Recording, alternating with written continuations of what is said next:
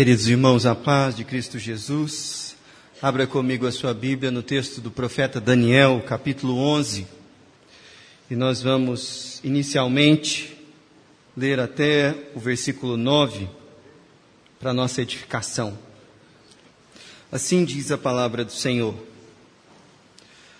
Mas eu, no primeiro ano de Dario, o Medo, me levantei para o fortalecer e animar Agora eu te declarei, declararei a verdade. Eis que ainda três reis se levantarão na Pérsia, e o quarto será acumulado de grandes riquezas, mais do que todos, e tornado forte por suas riquezas, empregará tudo contra o reino da Grécia. Depois se levantará um rei poderoso, que reinará com grande domínio, e fará o que lhe aprover. Mas no auge o seu reino será quebrado e repartido para os quatro ventos do céu, mas não para a sua posteridade, nem pouco segundo o poder com que reinou, porque o seu reino será arrancado e passado a outros fora dos seus descendentes. O rei do sul será forte, como também um de seus príncipes este será mais forte do que ele, e reinará, e será grande o seu domínio. Mas, ao cabo de anos, eles se alinharão um com o outro. A filha do rei do sul casará com o rei do norte, para estabelecer a concórdia. Ela, porém, não conservará a força do seu braço, e ele não permanecerá nem e ele não permanecerá nem o seu braço, porque ela será entregue, e bem assim os que a trouxeram, e, e seu pai, e o que a tomou por sua, por sua naqueles tempos. Mas de um renovo da linhagem dela, um se levantará em seu lugar e avançará contra o exército do rei do norte e entrará na sua fortaleza, e agirá contra eles, e prevalecerá. Também os seus deuses, com a multidão das suas imagens fundidas, com os seus objetos preciosos, de prata, ouro, levará com despojo para o Egito. Por alguns anos ele deixará em paz o rei do norte, mas depois este avançará contra o reino do rei do sul e tornará para a sua terra. Essa é a palavra do Senhor. Polarização. Certamente você já ouviu essa palavra várias vezes nos jornais por aí. E essa semana alguns eventos da política internacional fizeram com que ela fosse citada com muita frequência. Eu estou falando da visita de Nancy Pelosi a presidente da Câmara dos Estados Unidos a Taiwan. Essa semana, é, essa congressista americana do estado da Califórnia, que é a terceira na sucessão presidencial, fez uma visita muito polêmica no território de Taiwan, que desde 1949, a Revolução Comunista, é tratado pela China como uma província rebelde, que o sistema de governo de Taiwan ele rivaliza com a autoridade do governo central da China e chama para si uma autonomia que de fato não tem, ah, porque a China considera que, mesmo que o sistema lá seja diferente, a Taiwan é parte do território chinês. Curiosamente, os Estados Unidos também tratam a China oficialmente dessa forma. Só que há uma ambiguidade aí na relação entre Estados Unidos e China, porque ao mesmo tempo que reconhece que só há um Estado chinês e que esse Estado pertence a, ao governo central de Pequim, por outro lado, Estados Unidos vende arma para Taiwan se defender e garante que num ataque chinês ela, ele sairia na sua defesa. O que isso tem a ver com a gente? Bom, cada vez mais esse tipo de fator internacional. Essa polarização global entre China e Estados Unidos vem influenciando a maneira e o preço das coisas aqui. Que tipo de tecnologia nós usamos no nosso celular e quanto é que está o preço da batata na feira. E pode parecer estranho a relação entre essas coisas, mas de fato há uma relação. Muito embora não seja clara e a gente não entenda muito bem. Mas essa polarização ela não é nova e nem ela é exclusiva da, dos grandes atores da política internacional. Não é nova porque aqueles que têm um pouquinho mais de idade se lembram que no século passado, especialmente na segunda metade do século passado, o mundo viveu uma polarização, dessa vez entre Estados Unidos e União Soviética, ficou conhecido como a Guerra Fria. E antes disso, uma outra polarização se desenhou entre as nações do eixo e as nações aliadas, que lutaram por cada centímetro do território europeu, causando e promovendo a guerra mais devastadora que a humanidade já conheceu. Antes disso, houveram outras polarizações. O Império Inglês, por exemplo, fez rivalidade com o Império Francês de Napoleão, e as grandes navegações foram o palco dessa polarização. E a gente poderia aqui retroceder na história por vários cenários internacionais. Mas quando a gente olha para o cenário nacional, a gente vê que a política também está muito polarizada entre dois candidatos e os 175 partidos que a gente tem no Brasil que acabam, é, de alguma maneira, ditando o tom de toda a conversa política. E olha que a gente não precisa nem falar de política para falar sobre polarização, porque a gente sabe que a minha e a sua família vai chegando no final do ano e já começa aquela discussão polarizada em onde nós vamos passar o Natal, na casa da sua mãe ou na casa dos, do, da minha mãe. Entendeu? Isso é polarização, gente. o texto de Daniel, capítulo 11, fala sobre uma polarização histórica que, em determinado período de tempo, tomou conta do cenário político e bélico da Palestina. Ah, é um texto complexo e longo, de 45 versículos, que, na maior parte do tempo, trata sobre os embates do Reino do Sul e o Reino do Norte, disputando o território e fazendo com que o povo de Deus fosse jogado de um lado para o outro, sem poder ter muito poder de enfrentar essas grandes potências. Mas no meio disso tudo, Deus ensina muitas coisas para o povo. E através da revelação que ele dá nesse texto, eu creio sinceramente que nós temos aqui ferramentas muito importantes que não podemos nos esquecer ou desprezar num ambiente polarizado. E é sobre isso que eu gostaria de falar com vocês hoje aqui. Basicamente, eu quero apresentar nesse texto quatro coisas. A primeira delas é que Deus é soberano sobre a história, independente de qual seja a polarização. Em segundo lugar, o fato de que nenhum dos polos seja eles qual, quais forem, estabelece ou prevalece a ponto de reter o reino de Deus. Mas o povo de Deus não passa ileso pelos conflitos de poder que nós vivemos nos nossos dias. E por fim, que o Senhor é vitorioso sobre os impérios dos homens e do diabo. E é isso o que o texto vai nos ensinar. Nós estamos estudando Daniel há algumas, alguns meses, na verdade, e estamos na segunda parte, caminhando para o final do texto de Daniel, quando do, do capítulo 7 ao capítulo 12, numa série de três visões, Daniel, ele recebe do Senhor aquilo que está por vir, não só nos próximos séculos da história do povo judeu, mas também na história da redenção. E ele tem uma visão apocalíptica dos, do fim dos tempos. As duas primeiras visões são menores e são narradas no capítulo 7 e 8, o que fazem com que Daniel se quebrante na presença do Senhor e apresente uma oração linda no capítulo 9.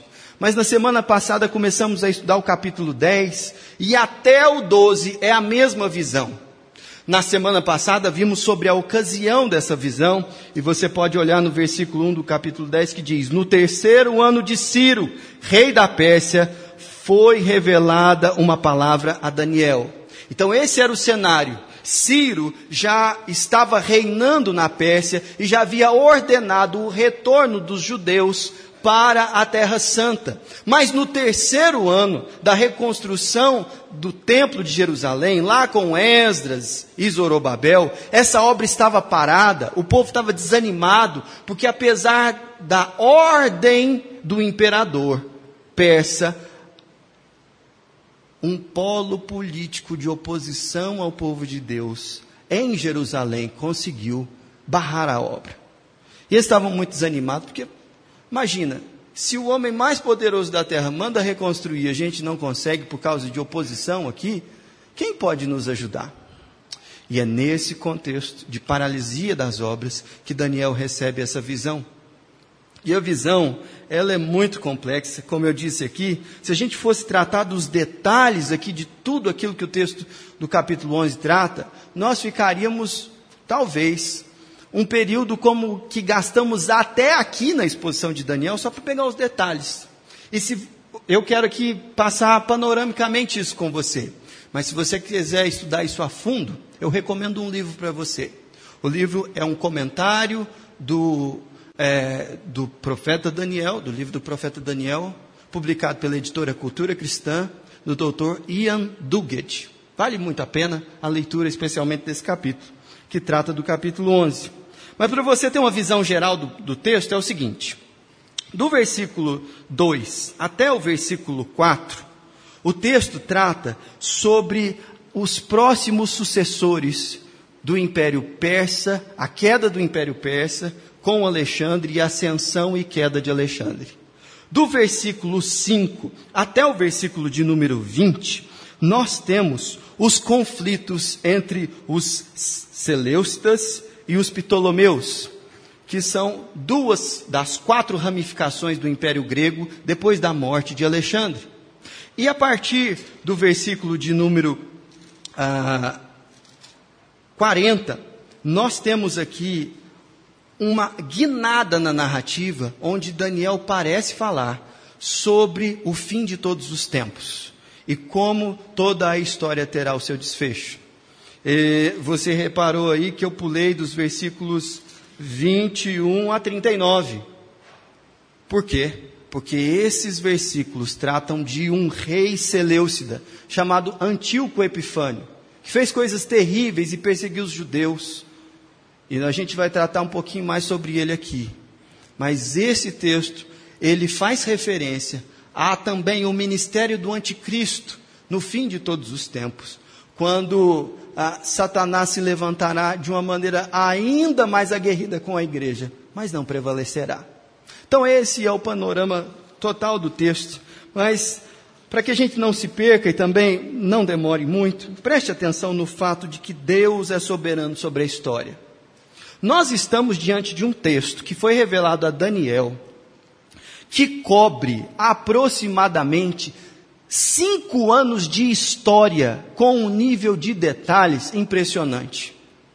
Alguns estudiosos da, de profecia, que não creem em milagres, em revelação, inclusive estabelecem a teoria que esse texto é uma interpretação da história e nunca poderia ter sido revelado a Daniel, porque ele é tão detalhado sobre os eventos históricos que ninguém tem acesso a esse nível de exatidão. Mas esse é só um pressuposto de que Deus não pode revelar a história e de que Ele não conduz as coisas. Mas pelo contrário, ah, quando nós olhamos nos versículos 2, olha que interessante. Agora eu te declararei a verdade. Eis que ainda três reis se levantarão na Pérsia, e o quarto será acumulado de grandes riquezas, mais do que todos e, tornado forte por sua riqueza, suas riquezas, empregará tudo contra o reino da Grécia. Essa é uma referência aos outros reis que vieram depois de Ciro, mas especialmente Xerxes, o rei Assuero. Lembra da história de Esther? Quando, pela sua riqueza, aquele homem resolve dar um banquete de 180 dias. E ele é o rei que inicia o combate da Pérsia contra a Grécia para perder, porque depois dele se levanta um outro. E veja o versículo seguinte, que diz: Depois se levantará um rei poderoso que reinará com grande domínio e fará o que lhe aprovier. Mas no auge do seu reino será quebrado e repartido por, pelos quatro ventos essa é uma referência a Alexandre, o Grande, que aos 33 anos conseguiu conquistar todo o mundo conhecido da sua época, desde as margens do mar Mediterrâneo até a borda do Império Chinês. E Alexandre fez isso com muito pouco tempo, em apenas 12 anos. Ele estendeu o Império Grego por todas essas fronteiras. Mas subitamente, sem nenhuma batalha, ele morreu sem que nenhum dos seus descendentes assumisse o trono. Quatro dos seus generais assumem o trono. E dois desses generais, eles estabelecem o governo dos Seleucitas e dos Ptolomeus. Os é, Seleucitas sediado na Síria e os Ptolomeus no Egito.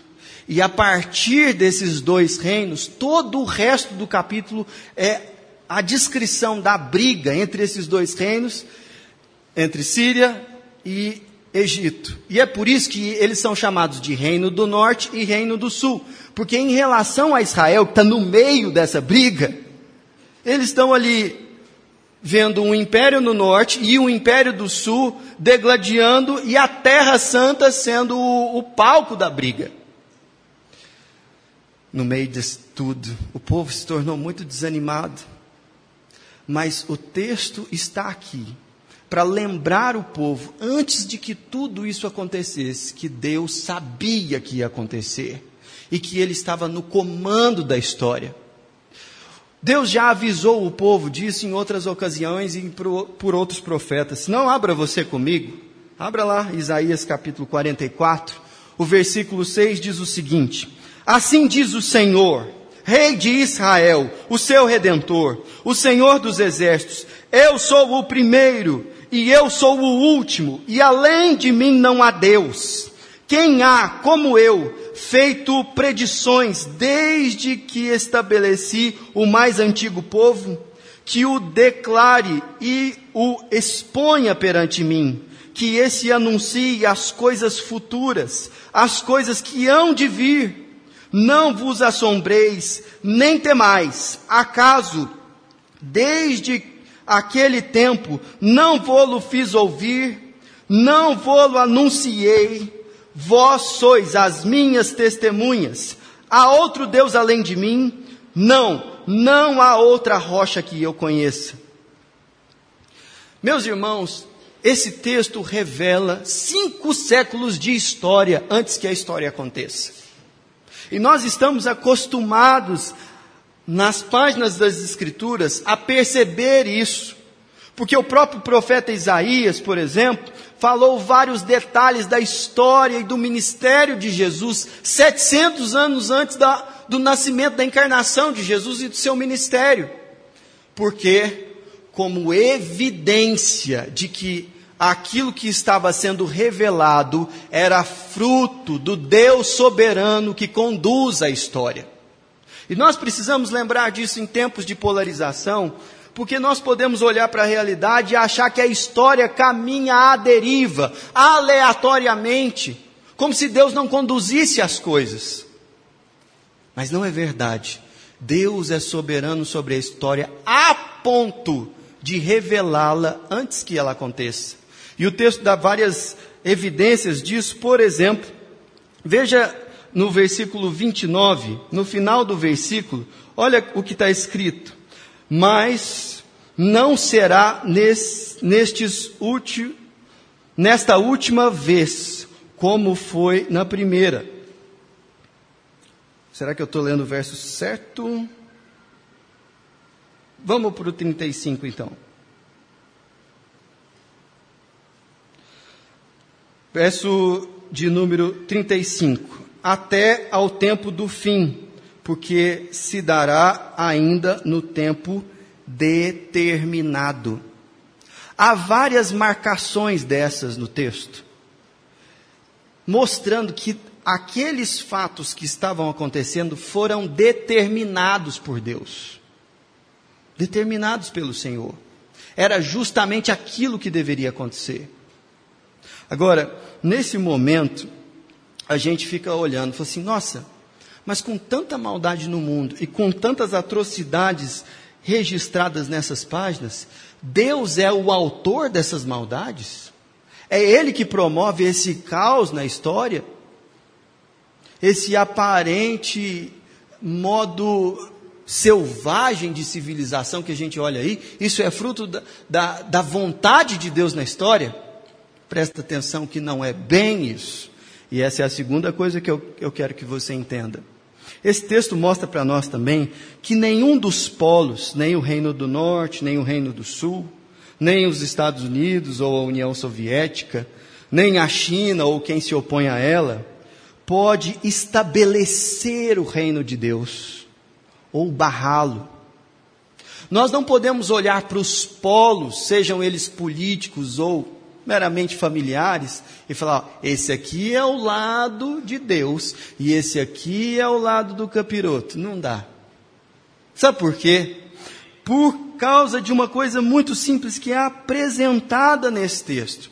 O modo como tanto o Império do Norte como o Império do Sul atuam é um modo pecaminoso e perverso. Eles trabalham com articulações políticas mirabolantes, por, por exemplo, como a gente leu no capítulo 6, onde casamentos são arranjados para conciliar povos e políticas, mas não conseguem, porque na verdade qualquer articulação política que seja feita, por mais que o cara tenha capacidade de unir pessoas opostas, ela não consegue frear o pecado humano. E mais, nós vemos, por exemplo, no verso 8, que há muita idolatria envolvida, tanto no reino do norte quanto do sul, com relação às riquezas. E os ídolos e aqueles despojos de guerra são uma importante ferramenta na mão também dos governantes para que eles imponham a sua vontade sobre as nações. E nós percebemos também o poderio militar como uma importante vertente de imposição de poder, de maneira que a força é usada quando a vontade não está muito aliada ao propósito daquele que está governando. De modo que a gente percebe aqui, os poderosos desse mundo, e no caso aqui, os Seleustas e os Ptolomeus, é, eles trabalham para a sua própria glória segundo os seus próprios interesses, aplicando os seus métodos para alcançar os seus objetivos, e eles não estão nem aí com Deus. O negócio é a perpetuação deles e dos seus interesses e da sua vontade. E nesse caso, isso é apresentado aqui, tanto do lado dos Seleustas quanto dos Ptolomeus. E, e, e não dá para a gente olhar para isso e falar assim, isso aqui é a vontade de Deus sendo feita. Por uma razão muito simples. Quando esses governantes fazem o que fazem, eles não fazem por amor ao Senhor e para a glória dele. Eles fazem pelos seus próprios interesses e segundo os seus próprios métodos. Contudo, a rebeldia humana não consegue frustrar os propósitos e a soberania de Deus na história. Porque até quando o homem se rebela contra Deus, ele o faz para cumprir a vontade do Senhor. E isso é um mistério. É um mistério, mas a Bíblia apresenta as coisas assim. De forma que nenhum judeu que olhasse e lesse o, o, capítulo 11 de Daniel ia falar assim: cara, os Ptolomeus são o reino de Deus. E os Seleucidas, ah, esses a gente tem que acabar com eles, que eles são, eles são maus. Não é assim. Nenhum judeu leria esse texto dessa forma, porque a seu modo e segundo os seus próprios interesses, cada um desses reinos estaria disposto a aniquilar o povo de Deus, se isso fosse necessário. E essa é uma questão que a gente deve lembrar em tempos de polarização. Mas preste bastante atenção que Deus continua sendo soberano, mesmo diante da rebeldia do coração humano. E há uma outra coisa que é ensinada nesse texto aqui, especialmente a partir do verso 21, que é o fato de que o povo de Deus não passa ileso pelos conflitos dos poderosos desse mundo. E aqui eu gostaria de gastar um tempinho com essa figura chamada Antíoco Epifânio. Antíoco Epifânio, ele foi governador da Síria, portanto, do Império Seleucida. E esse homem, ele implementou no Império Seleucida, como nenhum antes dele, uma helenização da cultura. O que é isso? É a imposição do, da cultura grega como sendo a hegemônica em todo o império. Só que tem um problema: judeus não são politeístas e não adoram a Deus como os gregos. E sabendo disso, Antíoco quarto Epifânio, ele marchou contra Jerusalém e sitiou aquela cidade e fez coisas absurdas. E o texto faz referência a isso antes que essas coisas acontecessem. Se não leia o texto, texto 21, o verso 21. Depois se levantará em seu lugar um homem vil, ao qual não tinham dado a dignidade real, mas ele virá caladamente e tomará o reino com intrigas.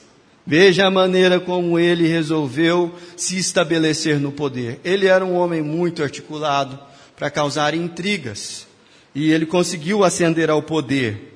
O texto continua no verso 28 fazendo referência a ele. Olha o texto.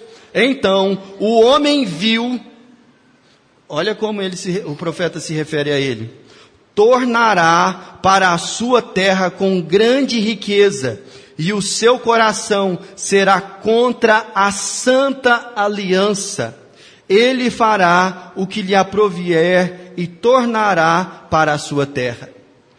Quando há uma referência aqui ao fato de Antíoco Epifânio se tornar contra a Santa Aliança, está falando justamente da aliança de Deus contra o, com o seu povo.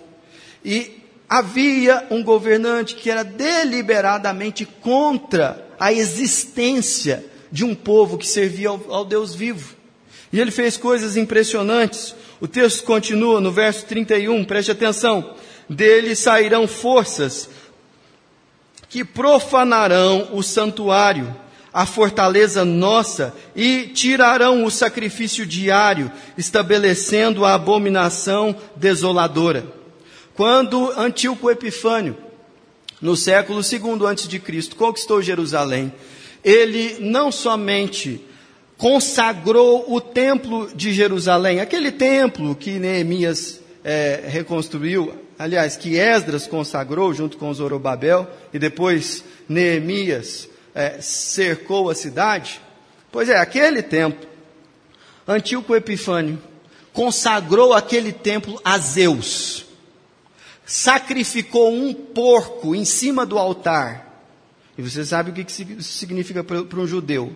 Pegou o sangue do porco e aspergiu pelas paredes e pelos candelabros e toda a bacia e tudo aquilo aspergiu sobre a arca. Por quê? Porque ele queria consagrar aquilo a Deus. E ele falou: ninguém cultua mais o Deus dos judeus nesse lugar.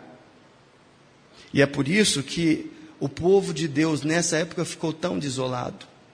Esse negócio foi tão sério, foi tão sério, que uma revolta, assim, sem precedentes, tomou a, a, a população dos judeus. E liderado por Judas Macabeu, a gente vê uma referência a isso aqui no texto também. Nós vemos no verso 32, olha só. Aos, vi, aos violadores da aliança, ele com lisonjas perverterá, mas o povo que conhece o seu Deus se tornará forte e ativo. Então aqui há indicação de que parte dos judeus foram cooptados por esse movimento de Antíoco Epifânio. Mas você consegue ler sobre a revolta dos macabeus justamente no livro que leva esse nome, naqueles livros apócrifos, sabe? É, tem primeira e segunda Macabeus, que narra essa história aqui. E, e é um bom, uma boa fonte é, de documento histórico do que aconteceu, porque isso marcou a história do povo judeu.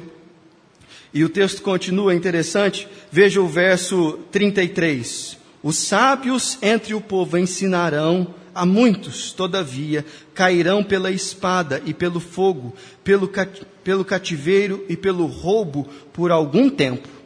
E aí a coisa foi ficando só mais difícil. Verso 35: Alguns dos sábios cairão para serem provados, purificados e embranquecidos até o tempo do fim, porque se dará ainda no tempo determinado.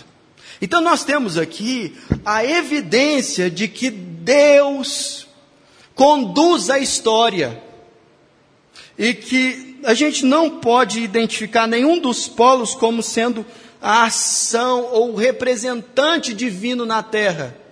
E que também o seu povo sofre muito com esses conflitos. E o povo de Deus não é isento das consequências da ganância, da maldade e da falta de temor a Deus dos poderosos do nosso mundo. Mas perceba que o texto também fala sobre o fato do Senhor ser vitorioso diante dos impérios dos homens e do império de Satanás. Por quê? Por uma razão muito simples. A partir do verso 40, o texto dá uma guinada e parece que Daniel não está falando só do embate entre o reino do norte e o reino do sul, dos Seleustas e dos Ptolomeus. Porque veja o verso 40. No fim do tempo, o rei do sul lutará com ele, e o rei do norte arremeterá contra ele com carros cavaleiros e com muitos navios, e entrará nas suas terras e as inundará e passará. Aqui parece que tanto o reino do norte e o reino do sul são mobilizados numa outra batalha, que o texto não detalha qual é, e que ela é de fato muito severa. E o fim da história, como nós a conhecemos, é anunciado. E veja que é interessante, é, que mesmo no tempo do fim, no último, no apagar das luzes da história, conflitos continuarão e polarização continuará. E o povo de Deus é avisado disso. Aí o que, que acontece? O povo de Deus se organiza, consegue articular um, um acordo internacional, consegue é, uma aliança entre nações que têm muitas armas e conseguem vencer o império das trevas. Não é isso? Não. O texto não fala isso. Olha o que o texto diz no verso 45. Amará as suas tendas, palaciana, palacianas entre os mares, contra o glorioso Monte Santo. Isso é, o povo de Deus ainda enfrenta oposição. E há muita organização em lutar contra o povo de Deus. Mas o texto termina: Mas chegará o seu fim, e não haverá quem o socorra. Por quê? Porque Deus prevalece contra os poderosos desse mundo e do além. Porque Deus faz a sua vontade se manifestar. Ora, meus irmãos, quem crê no Evangelho do Senhor Jesus entende exatamente isso aqui. Porque quando nós olhamos para o Evangelho, nós percebemos que há de fato uma condução profunda da história pelo Senhor para que o filho da mulher esmagasse a cabeça da serpente. E houve muita oposição para que isso pudesse não acontecer. Mas mesmo com a deliberada oposição do reino das trevas e também dos poderosos desse mundo, Jesus Cristo triunfou sobre o inimigo das nossas almas. E era exatamente assim que o apóstolo Pedro lia a história Se não, veja comigo Atos capítulo 2. Abra sua Bíblia lá junto comigo. E Atos capítulo 2 fala do Pentecostes. E de quando o Espírito Santo é derramado sobre a igreja. E quando os principais de Jerusalém olham para aquilo, para aquilo e falam assim: vocês estão tudo é bêbado.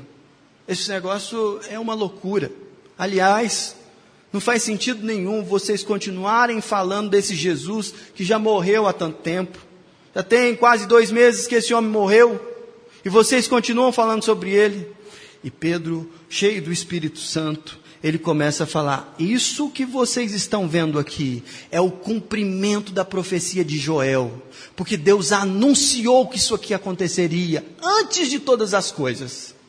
E é interessantíssimo que no verso 22 do capítulo 2 de Atos, olha o que Pedro fala. Gente, isso aqui é impressionante.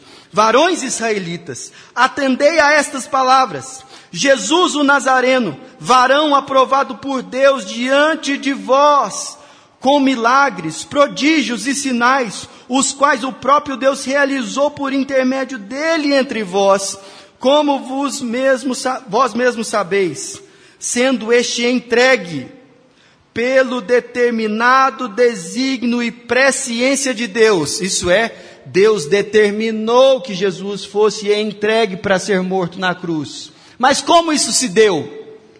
Isso se deu. Vós o matastes, crucificando-o por mãos de iníquos. Isso é, vocês têm culpa de terem condenado Jesus Cristo à morte porque estava determinado, mas vocês fizeram pelos seus interesses, pela sua vaidade, pela sua iniquidade.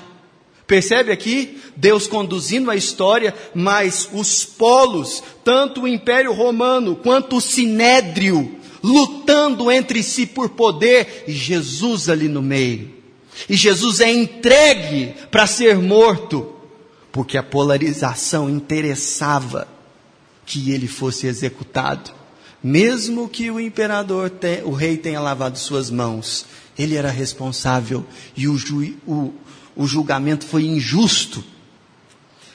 Por versículo 24: Ao qual, porém, Deus ressuscitou, rompendo os grilhões da morte, porquanto não era possível fosse ele retido por ela. Percebe a vitória de Deus na história por causa do poder da ressurreição de Cristo. Os polos estão lá se degladiando, a igreja refém de uma luta que nem é dela. E não é uma mobilização da igreja que liberta a igreja, é a ressurreição de Cristo Jesus. Você consegue ver isso nas Escrituras. Meus irmãos, isso é muito libertador para os nossos dias. E é maravilhoso saber que nós somos o povo da aliança, que não precisa viver desesperado, como se aquele ou outro polo fosse a razão das coisas darem certo ou errado no nosso país, na nossa família ou nos impérios desse mundo. Nós somos o povo que sabe que Deus venceu a morte Deus venceu a nossa condenação eterna.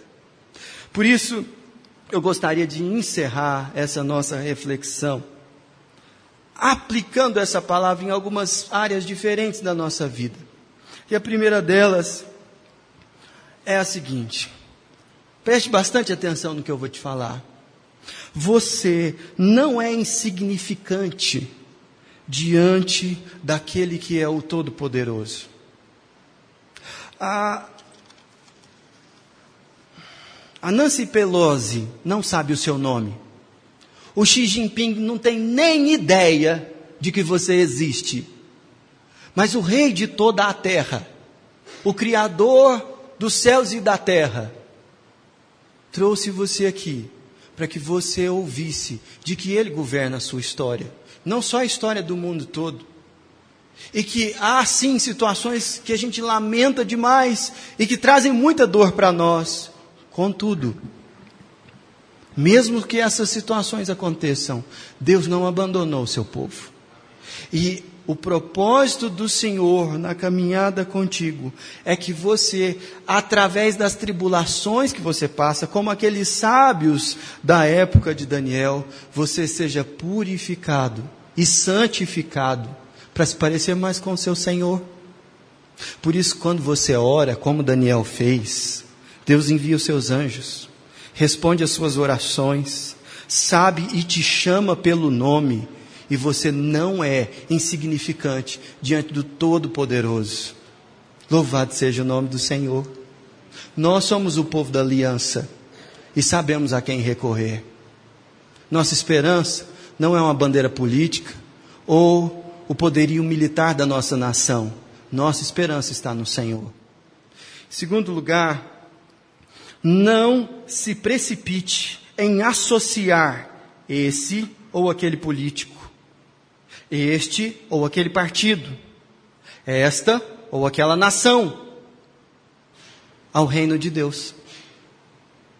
Isso porque nós sabemos que, diante de um ambiente polarizado, o que essas pessoas, o que esses impérios estão fazendo é cuidando dos seus próprios interesses, agindo por meio dos seus métodos e tentando estabelecer o seu reino nós temos outra cidadania. Nós somos de uma outra pátria. E conquanto não desprezamos o ser brasileiro e tratamos com muita gratidão o fato de Deus nos ter feito nascer nesse momento histórico, nesse lugar do mundo, nós sabemos que estamos a caminho da restauração de todas as coisas. E é por isso que a gente não precisa brigar com os irmãos por causa de questões de polarização. Entendeu? Porque nós sabemos a quem pertencemos. Em terceiro lugar, eu queria te dizer que, a menos que você saia daqui fazendo uma aliança com aquele que se submeteu voluntariamente para morrer pelos seus pecados, e aceitou um, ju, um juízo iníquo e injusto para satisfazer a vontade do Pai por amor a você, você nunca vai entender a soberania de Deus e as tristezas e as dores da sua história. Porque Deus é soberano sobre a sua história. Ele conduziu você até aqui. E só você sabe das dores que você carrega no coração. E a gente olha para a história e fala assim: Senhor, por que, que o Senhor permitiu que isso acontecesse? E para responder essa pergunta, ele fala: Olha para o meu filho e veja que por amor a você, ele carregou muito mais do que você poderia carregar por si mesmo. Feche os seus olhos, entregue-se a Cristo. Ele é o Todo-Poderoso, o Rei dos Seis, o Senhor dos Senhores. Ele é o servo sofredor. Que o Deus de toda glória, e todo poder e toda autoridade, que reina pelos séculos dos séculos, está sentado no trono, a Jesus, Cordeiro de Deus que foi morto, mas vive pelos séculos dos séculos, e o Espírito Santo, que é o Deus presente entre vós, ele vos abençoe e vos guarde hoje e sempre.